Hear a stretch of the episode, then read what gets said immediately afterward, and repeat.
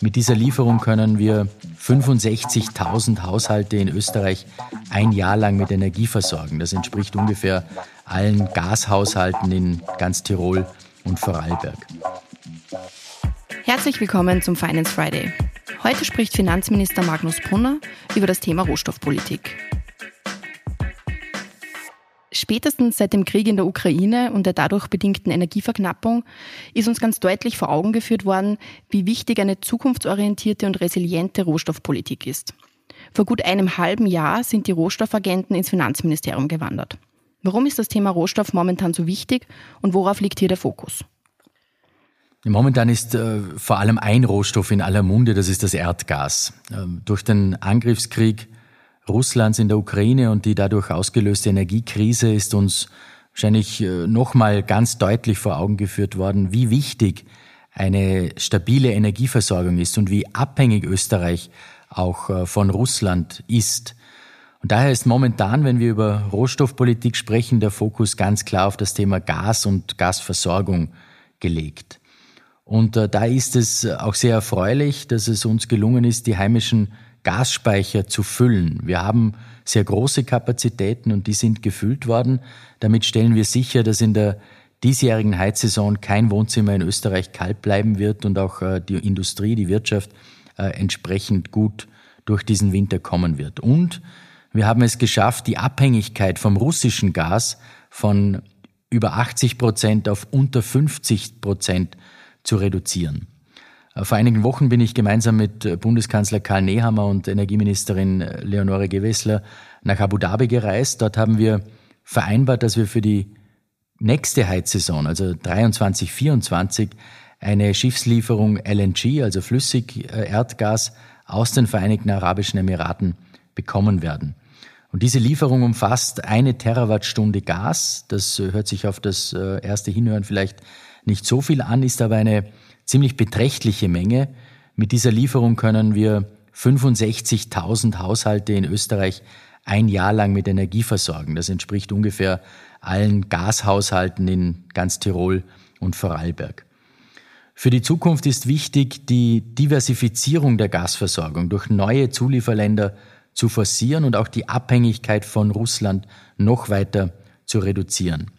Und daher hat mich auch äh, Bundeskanzler Nehammer beauftragt, gemeinsam mit der ÖBAG eine umfassende Prüfung der aktuellen und auch zukünftigen Gassituation in Österreich durchzuführen. Und dabei gibt es keine Denkverbote. Wir haben die Verantwortung, jede Option zu prüfen, die zu mehr Versorgungssicherheit für den Standort Österreich und die Menschen in Österreich führen kann.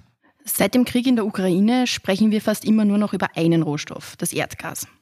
Es gibt aber natürlich auch noch sehr viele andere Rohstoffe, die wichtig für den Standort sind. Ja, das ist richtig. Ähm, um unsere Abhängigkeit zu reduzieren, müssen wir den Ausbau der erneuerbaren Energiesysteme, Windkraft, Photovoltaik beispielsweise, äh, voranbringen. Und dazu benötigen wir eine Vielzahl unterschiedlichster Rohstoffe, die jedoch aufgrund ihrer Geologie sehr ungleich auf der Welt verteilt sind. Vor allem China hat eine Vormachtstellung am internationalen Rohstoffmarkt. Um äh, unter anderem den Herausforderungen der Energieversorgung gerecht zu werden, haben wir als Bundesregierung im Jahr 2021 bereits den Masterplan Rohstoffe 2030 als äh, österreichische Rohstoffstrategie ins Leben gerufen. Und das wesentliche Ziel dieses Masterplans ist es, die Versorgung Österreichs nicht nur mit Erdgas und Erdöl, sondern auch mit Baurohstoffen, mit Metallen, mit äh, Industriemineralen sicherzustellen. Die neuen Technologien benötigen aber großteils neue mineralische Rohstoffe, wie zum Beispiel seltene Erden, die noch gar nicht beziehungsweise noch nicht ausreichend auch im Kreislauf vorhanden sind. Und äh, deshalb ist der Input von Rohstoffen, die erstmalig aus der Erdkruste gewonnen werden, unverzichtbar.